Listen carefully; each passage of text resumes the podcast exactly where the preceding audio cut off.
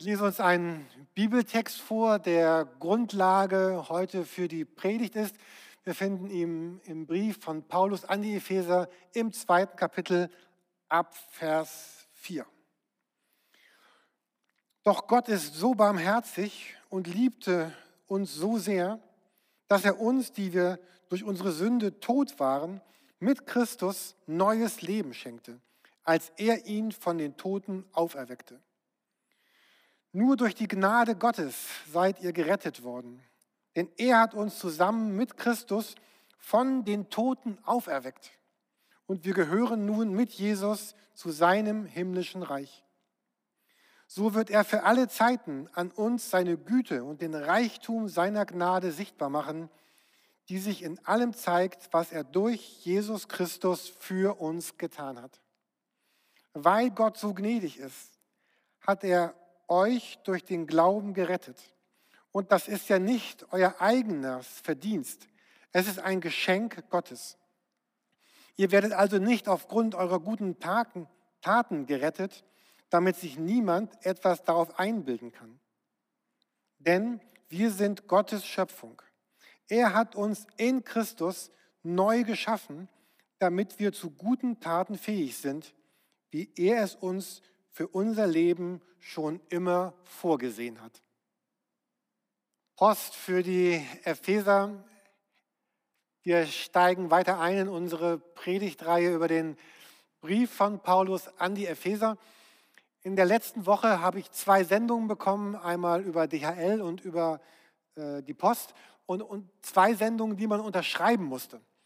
Da fragt man sich schon, ja, was kann denn so bedeutungsvoll sein, so wichtig sein, äh, dass man unterschreiben muss. Irgendwelche Mahnungen oder Vorladungen vor Gericht oder Strafanzeigen. Zum Glück ging äh, beides ganz, ganz gut aus.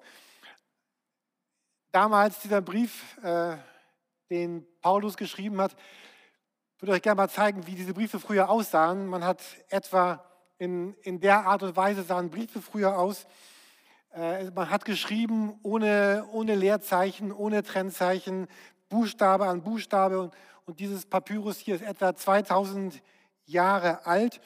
Und in dem Kapitel heute, Epheser 2, 1 bis 10, geht es vor allen Dingen ganz stark um die Frage der Identität. Oder anders, wenn ich mich zusammen mit Jesus anschaue, wer bin ich dann? Also es geht um diese Fragen. Wie ist Gott? Wer bin ich? Und wofür bin ich da?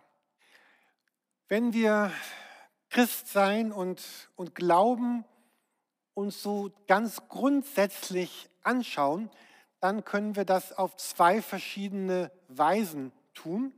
Und ich möchte jetzt in dieser nächsten Zeit der Predigt versuchen, mit uns gemeinsam so ein Bild zu entwickeln.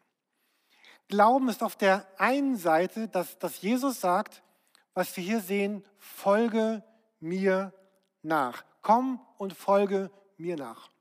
Ich habe für mein Leben so eine, ein kleines Blatt erstellt. Ich nenne das meine mit Jesus Leben Vision. Und da sind 13 Bibelverse drauf, die für mein Leben so ganz besonders wichtig sind. Ich habe das einigen von euch schon mal gezeigt. Wer das haben will, ich schicke es euch gerne. Vielleicht habt ihr eure eigenen Übersichten mit euren wichtigsten Bibelversen, die euer Leben begleiten. Aber einer von diesen 13 Versen ist eben auch hier Matthäus, äh, Markus 2, Vers 14. Und hier spricht Jesus zu Matthäus. Matthäus sitzt ja da in seinem Zollhäuschen und äh, ist dort und Jesus kommt vorbei und Jesus sagt, komm und folge mir nach. Und diese Worte finden wir ja immer wieder bei Jesus. Sie sind ganz zentral für ihn und für sein Leben. Immer wieder fordert er Menschen mit, mit verschiedenen Formulierungen auf, umzukehren, ihr Leben zu verändern, mit ihm unterwegs zu sein, ihm nachzufolgen. Das ist ganz zentral in der Mitte. Also Christsein aus, aus der Sicht von Jesus bedeutet, dass wir stoppen mit unserem Leben, und dass wir uns immer wieder neu darauf einlassen, mit Jesus unterwegs zu sein, ihm zu folgen, ihm hinterherzugehen, immer wieder umzukehren. Und immer wieder schenkt Gott auch so besondere Momente in mein Leben hinein, solche Augenblicke, wo etwas geschieht, was vielleicht besonders schön ist oder besonders schwer, Momente, wo wir ins Nachdenken, ins Grübeln kommen, wo er uns immer wieder so eine Tür aufmacht und sagt, jetzt möchte ich mit dir in einen, einen weiteren Schritt gehen, weitergehen. Also immer wieder sagt Jesus, komm und folge mir nach. Und Jesus meint damit, dass wir ja hinter ihm hergehen, dass wir seine Art übernehmen, sein, sein Wesen, seine Werte, dass wir immer mehr so werden, wie er selber auch ist.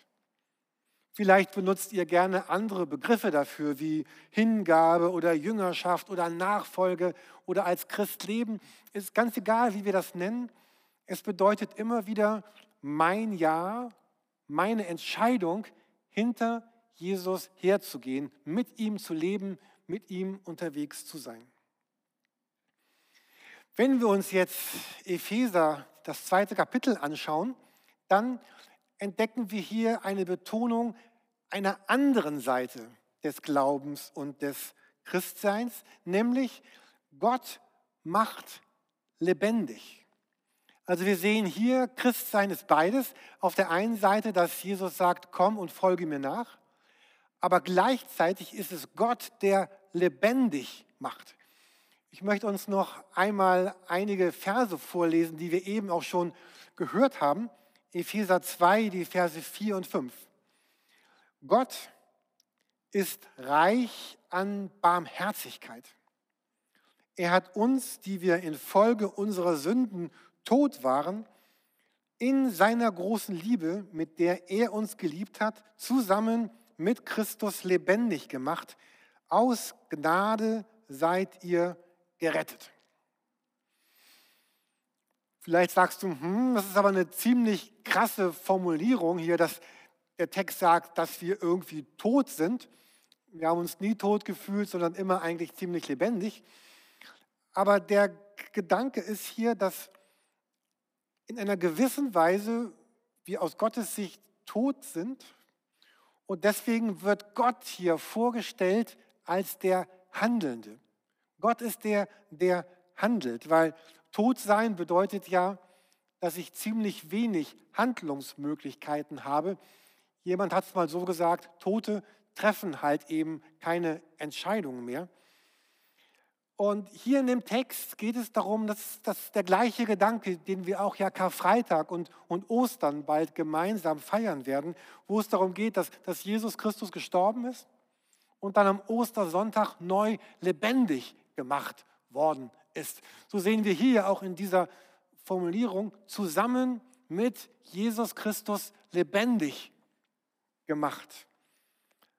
Glauben bedeutet, dass wir Menschen sind, die mit Jesus lebendig gemacht worden sind, weil Gott gehandelt hat. Und dieser Text und diese Verse, die ich liebe, sie beschreiben ein wenig, warum Gott das denn tut was denn dahinter steht. Hier in dem Text ist die Rede von Gottes Barmherzigkeit. Wir hatten ja gerade erst eine, eine Predigtserie über Barmherzigkeit, über diese Annahme, das Investieren, das Gutsein, die Barmherzigkeit Gottes in mein Leben hinein. In dem Text hier ist zweimal die Rede von, von Liebe, von der Liebe, die Gott zu meinem Leben hat. Und Paulus überschlägt sich ja fast. Er sagt ja hier, mit einer großen Liebe, mit der er uns geliebt hat. Man könnte sich fragen, Paulus, reicht das denn nicht einmal? Aber es war ihm scheinbar so ganz, ganz wichtig zu sagen, wir sind mit einer großen Liebe geliebt. Und dann kommt dieses Wort Gnade vor. Aus Gnade seid ihr gerettet. Gnade bedeutet ja, dass mir etwas unverdient geschenkt wird. Gnade bedeutet, etwas kommt in mein Leben ohne eine Vorleistung von mir, ohne eine Bedingung. Gnade bedeutet, ich, ich tue dir Gutes, egal ob du das verdient hast oder nicht. Und wir leben gerade in einer Welt, die ja sehr, wo Gnade nicht sehr stark verbreitet ist. In einer Welt, die in der Gnade keine große Rolle spielt. Und Gott sagt, ich schenke dir unverdient Gutes in dein Leben hinein. Und das beides hat nun eine Folge. Weil Gott mich lebendig gemacht hat und weil ich Jesus nachfolge, bin ich, ich bin Gottes neue Schöpfung. In Epheser 2, Vers 10 spricht Gott davon, dass wir eine neue Schöpfung sind. Wenn wir Christsein oder Glauben mit so einem Haus vergleichen würden, dann bedeutet es nicht, dass Gott in dieses Haus hineinkommt und so ein wenig renoviert, ein wenig streicht, vielleicht ein neues Dach oben drauf macht und die eine oder andere Schönheitsreparatur durchführt, sondern Glaube bedeutet, um in diesem Bild des Hauses zu bleiben, dass Gott dieses Haus abbaut und daraus etwas ganz Neues baut. Und all das Gute, was und wer er ist, mit in dieses neue Haus hinein tut. Dieser Bibeltext, Epheser 2, Vers 10, vielleicht so einer der wichtigsten und, und schönsten Bibelverse im ganzen Neuen Testament. Jedenfalls auch einer von meinen 13 Top-Bibelversen.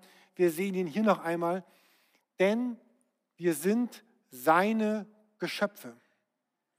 In Christus Jesus zu guten Werken erschaffen, die Gott vorbereitet hat, damit wir mit ihnen unser Leben gestalten. Wenn wir hier reden von dem Begriff, dass wir zu guten Werken erschaffen sind, dann bedeutet dieses Wort im Griechischen so viel wie ein, ein Schöpfungswerk. Ich mache etwas. Und dann taucht noch ein zweites Wort auf. Wir sind zu guten Werken erschaffen. Das ist das gleiche Wort, was auch benutzt wird, wenn wenn die Bibel davon schreibt, dass, dass die Erde, dass diese Welt von Gott erschaffen wird. Also was, was Gott hier sagt, genauso wie ich einmal die Welt geschaffen habe, sie ins Leben gerufen habe, so habe ich dich als Christ ins, ins Leben gerufen. Ich, ich habe dich geschaffen und du bist nun eine neue Kreatur, eine neue Schöpfung, ein, ein neues Werk, sagt Luther, ein neues Gebilde je nachdem, welche Bibelübersetzung ihr, ihr lest. Epheser 2, Vers 10 sagt, Gott, ich habe etwas Neues geschaffen, nämlich dich. So, was bedeutet all das nun für uns?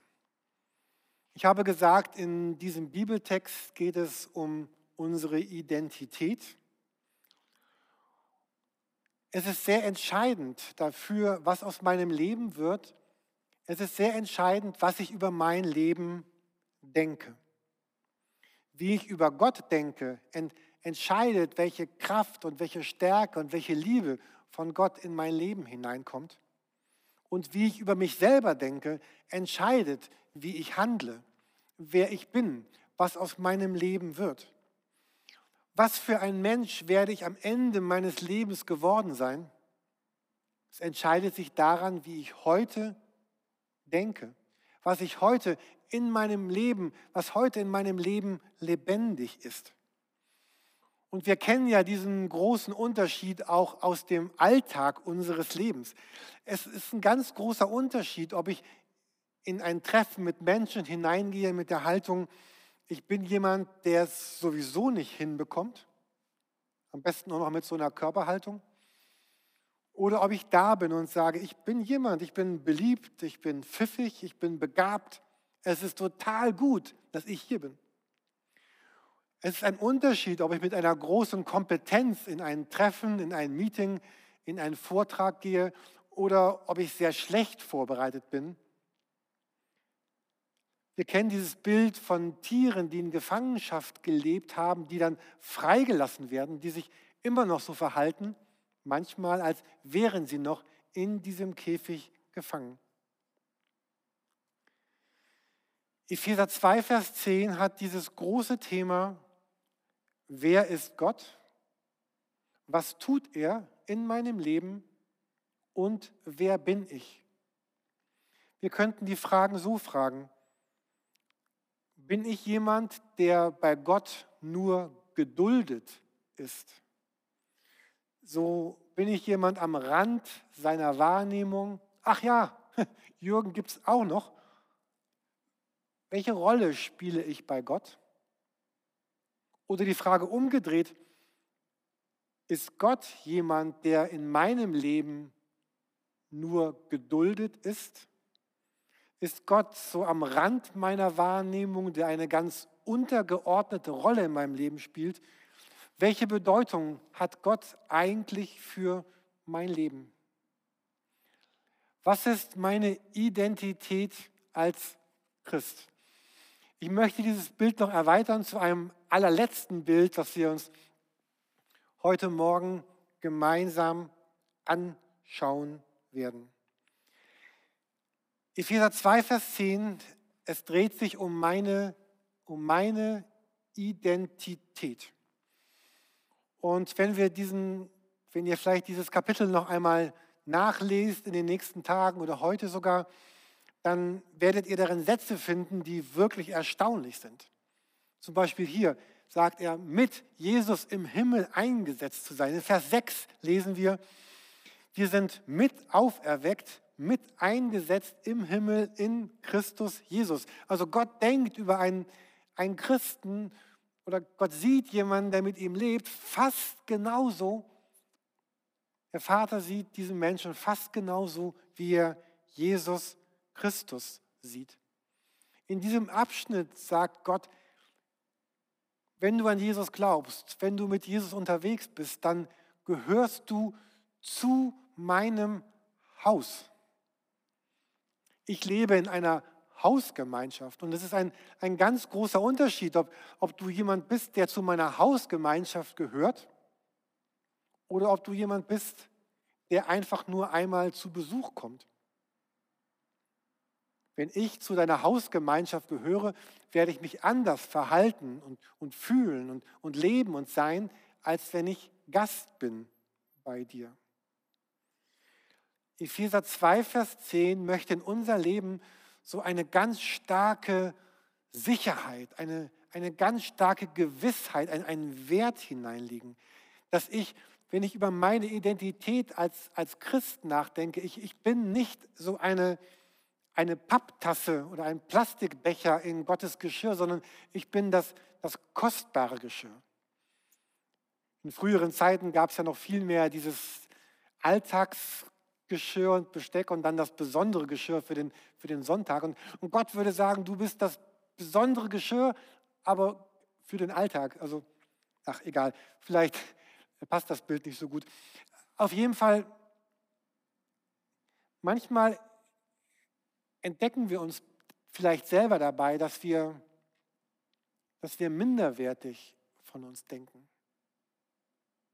Oder dass wir uns selber keinen großen Wert zusprechen. Und manchmal gibt es sehr abwertende Stimmen in unserem Leben. Vielleicht sind das Stimmen, die von außen in, in dein Leben hineingekommen sind, die dir gesagt haben, durch die Art, wie sie mit dir umgehen oder was sie gesagt haben oder getan haben, du bist nicht viel wert. Und manchmal haben wir auch diese Stimmen so verinnerlicht, dass sie unsere eigenen Stimmen im Leben geworden sind. Und was, was Gott dir sagt, du bist eine neue Schöpfung. Du bist meine Schöpfung. Du bist jetzt in diesem Augenblick, du lebst auf der Erde und du erlebst dich als jemand, der hier lebt, aber gleichzeitig, und das ist jetzt ganz hohe Theologie und vielleicht auch gar nicht zu verstehen, aber gleichzeitig bist du jemand, der jetzt in diesem Augenblick im Himmel mit Jesus zusammen eingesetzt ist und, und da auch schon lebt. Ich weiß gar nicht, wie man das wirklich erklären und erfassen kann, aber es gibt mehr, was mich ausmacht, als das, was ich gerade sehe, was ich manchmal wahrnehme oder was, was du an mir siehst. Ich habe gestern noch einmal Epheser 1 und Epheser 2 so komplett durchgelesen und ich habe einfach mal Begriffe rausgeschrieben, wie Gott beschreibt, wer wir in seinen Augen sind. Ähm, und diese Begriffe klingen jetzt vielleicht ein bisschen durcheinander, aber ich will sie einfach mal so, so nennen, um zu sagen, was Gott über mich denkt und was ich über mich denken darf, welche Identität und wer ich habe und wer ich bin. Ich lese die einfach mal so vor. Und Gott spricht von Christen als von Heiligen, auserwählt vor Grundlegung der Welt. Kinder, du bist begnadigt und geliebt. Du kennst das Geheimnis deines Willens. Du bist Erbe, versiegelt mit dem Heiligen Geist, berufen. Da ist die überragende Größe der Kraft. Gemeinde ist sein Leib. Es gibt ein Bürgerrecht bei Gott. Du bist nah statt fern. Du, wir haben Frieden mit Gott. Ich bin ein neuer Mensch. Ich habe Zugang zum Vater. Ich bin Mitbürger Gottes. Ich bin Gottes Hausgenosse, ein Tempel Gottes. Gottes Zuhause, lebendig statt tot, im Himmel eingesetzt, Gottes neue Schöpfung. Okay, Vielleicht sagst du, oh, er schlägt mich gerade. Aber wichtig ist die, ist die Summe von all dem. Dass Gott mir sagt, du bist nicht irgendwer, sondern du bist genau das. Egal, ob du Mann bist oder Frau oder alt oder jung oder hier geboren oder, oder dort geboren, du bist das. Und lass nicht zu, dass irgendwas dir, dir dieses raubt und verliere dich nicht im, im Hier und Jetzt, sondern wisse um deine Identität und, und lebe so und, und trete so auf. Ähm, nun haben wir ja keinen kein König mehr in, in, in Deutschland, aber so dieses Empfinden, so ich bin königlich, ich bin jemand, der Wert hat, Autorität hat, eine Stellung hat bei Gott, eine ganz neue Identität, eine neue Schöpfung. Das Zweite, was wichtig ist, dass gleichzeitig das aber auch nicht automatisch so da ist. Äh, vielleicht sagst du ja, Jürgen, ja, das sind alles schöne Worte, aber ich erlebe davon eigentlich im Augenblick sehr wenig. Und, und das, was wir eben gesagt haben, diese, diese neue Schöpfung, das hängt auch an, an zwei Begriffen. Wir haben hier einmal ne, diese Aufforderung, wo Jesus sagt, folge mir nach.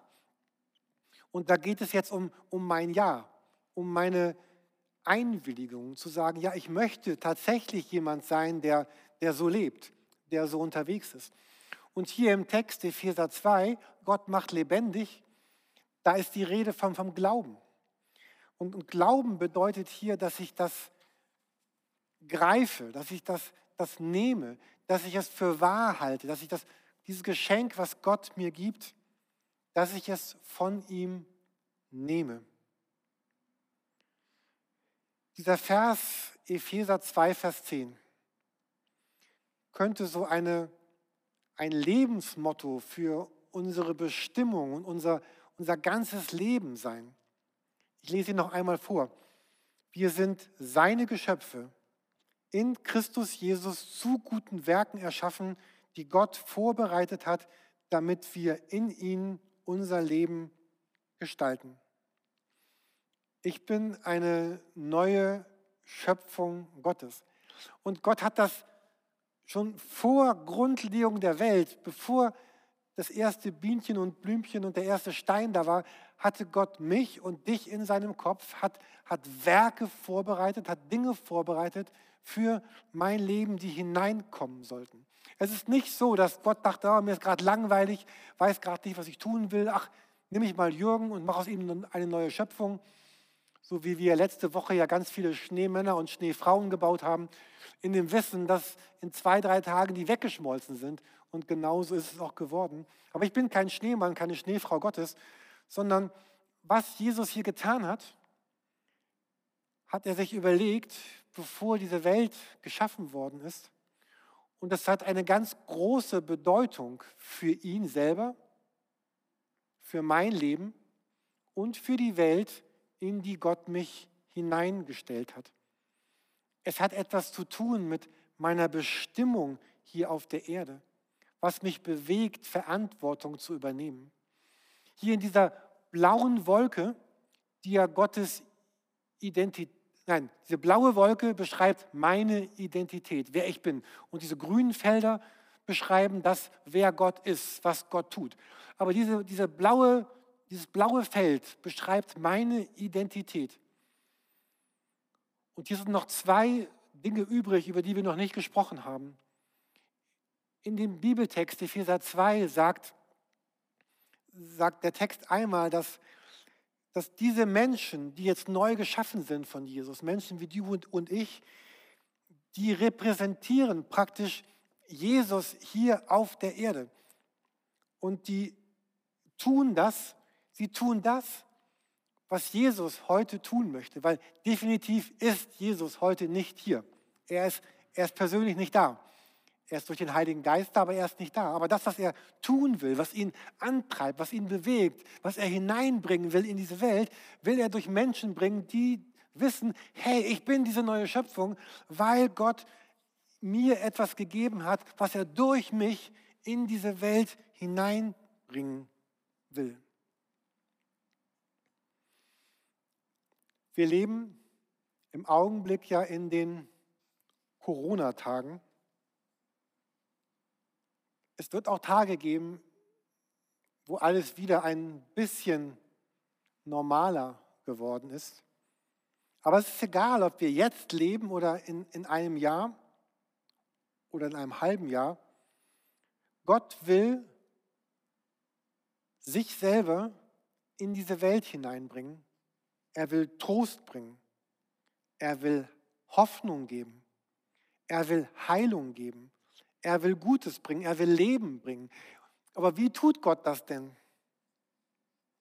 Gott tut das durch Menschen wie ich und du, wie du und ich, die begriffen haben, ich bin eine wirkliche neue Schöpfung Gottes und Gott hat mich geschaffen, damit ich jetzt dieses, diese für mich passenden und guten Werke, die Gott für mich vorbereitet hat, in diese Welt hineinbringen kann.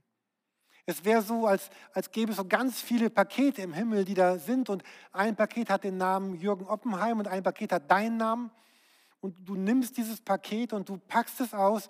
Und mit dem, was da drin ist, gestaltest du diese Welt im Auftrag und im Namen von Jesus.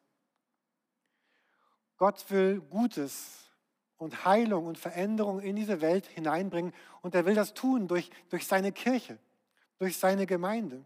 Nämlich eine Gemeinde, das sind Christen, die, die zusammen aufstehen, die sagen, wir, wir ziehen uns nicht zurück, wir, wir leben unsere Identität und wir übernehmen unsere Verantwortung und bringen als Gemeinde und als Kirche Gutes in die Welt hinein. Und das Reich Gottes und die Gemeinde lebt, lebt eben von Menschen, die sagen, ich trete gerade jetzt in diesen Tagen und auch nach diesen Tagen in diesen Riss hinein. Und es bedeutet auch für mich vielleicht Leid oder auch Schmerz oder auch Opfer. Aber ich weiß, ich, ich habe dieses Paket von Gott bekommen mit so viel Gutem, was durch mich in die Welt hineinkommen soll. Und wir ahnen schon, was dieses Paket beinhaltet. Das wird ganz viel zu tun haben mit meiner Zeit, mit meinen Fähigkeiten, mit meinen Finanzen und mit meiner Liebe. Wie stark werden wir als EFT, wie stark werden wir als Kirche sein? Welche Kraft haben wir, um dieses Gute Gottes in die Welt zu bringen? Die Kirche ist die Summe der Menschen, die sie ausmachen. Und sie vertreten Gott in dieser Zeit. Und es wird die Menschen sein, die im Augenblick vielleicht ganz stark Unterstützung brauchen, weil sie in ganz schweren Umständen sind. Und es wird die sein, die jetzt ihre geben, die jetzt ihre Pakete auspacken, um diese Unterstützung zu geben für die Gott sie berufen hat. In diesem Augenblick schreibt Gott in der Welt seine Geschichte. Und er sagt, ich habe dich dafür geschaffen, damit du ein, ein Teil meiner Geschichte bist in der Welt. Gott will, dass ich ein Teil seiner Geschichte bin. Und die Frage ist, welche Rolle wirst du in Gottes Geschichte einnehmen wollen und einnehmen können? Was wird dein nächster Schritt sein, um, um zu entdecken, was in diesem, in diesem Geschenkpaket drin ist, was, was Gott dir gemacht hat, diese, was er dir gegeben hat, um es auszupacken, um es zu entdecken? Was wird dein nächster Schritt sein, um, um das zu leben, um das, um das zu sein?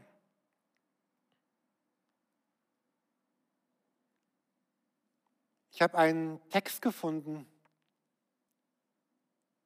Ich möchte ihn einmal vorlesen, weil er so schön beschreibt, was das Gute ist, was Gott in diese Welt hineinbringen will. Warum hinsehen, wenn man auch wegsehen könnte? Warum mit jemandem reden, der nicht antwortet? Oder zuhören, wenn einer ständig dasselbe erzählt? Warum mit einem Mitleid haben, der kein Mitleid kennt? Warum alles für jemanden geben, der sich selbst schon aufgegeben hat? Warum Opfern helfen, die auch Täter sind? Warum suchen, was keiner finden will? Warum weitermachen, wo keine Hoffnung ist? Wir würden sagen, warum? Ja, warum aus Liebe? Weil, weil Gott diese Welt liebt. Und weil Gott mich liebt. Und weil ich ein neues Geschöpf bin, das lebendig gemacht worden ist von Gott, ihm jetzt nachfolgt, um dieses Gute in die Welt hineinzubringen, weil Jesus das vorbereitet hat. Was bewegt Gott gerade jetzt in diesem Augenblick in dir? Und vielleicht wäre das so gut, wenn du es dir aufschreibst und sagst, was Gott auslösen möchte. Oder du bist dir nicht sicher, dann mach einen Termin aus mit einem von unseren Pastoren oder mit einem guten Freund und, und versuche herauszufinden, was das ist, was, was dich ausmacht als neue Schöpfung, die, die Gott in diese Welt hineingestellt hat. Ich sehne mich nach einer Kirche, die gefüllt ist von Leuten, diese Identität, die wir heute versuchen, auf, aus Grund des Epheserbriefes zu ent entwickeln, zu entdecken, die diese Identität greifen und, und sie leben und sie ausstrahlen. Unsere Welt ist voll von Verlorenheit. Und Glauben bedeutet, ich rede Gottes Liebe in die Verlorenheit hinein. Unsere Welt ist voll von Schmerz. Und so Glauben bedeutet, ich gebe das Gute Gottes in diesen Schmerz hinein. Und unsere Welt ist voll von Zerbrochenheit. Und Glauben bedeutet, ich schenke die Hoffnung, die Gott mir gegeben hat, die ich vielleicht jeden Morgen neu ergreifen und, und in mein Leben einladen muss. Ich gebe diese Hoffnung weiter an all die Menschen, die ich treffe. Verlorenheit, Schmerz und Gebrochenheit. Und Gott sagt, ich will durch diese Menschen, die eine neue Schöpfung sind, etwas entgegensetzen, nämlich Glaube und Liebe und Hoffnung. Ich möchte noch mit uns beten.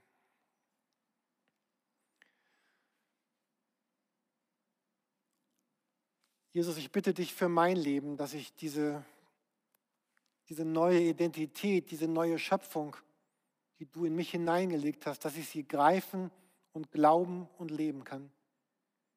Und ich bete für jeden, der das jetzt gerade hört und mitdenkt und mitbetet, dass du durch den Heiligen Geist hineinsprichst und hineinredest in unsere Leben und dass du die eigene Zerbrochenheit, die wir haben, austauscht durch deine Heilung.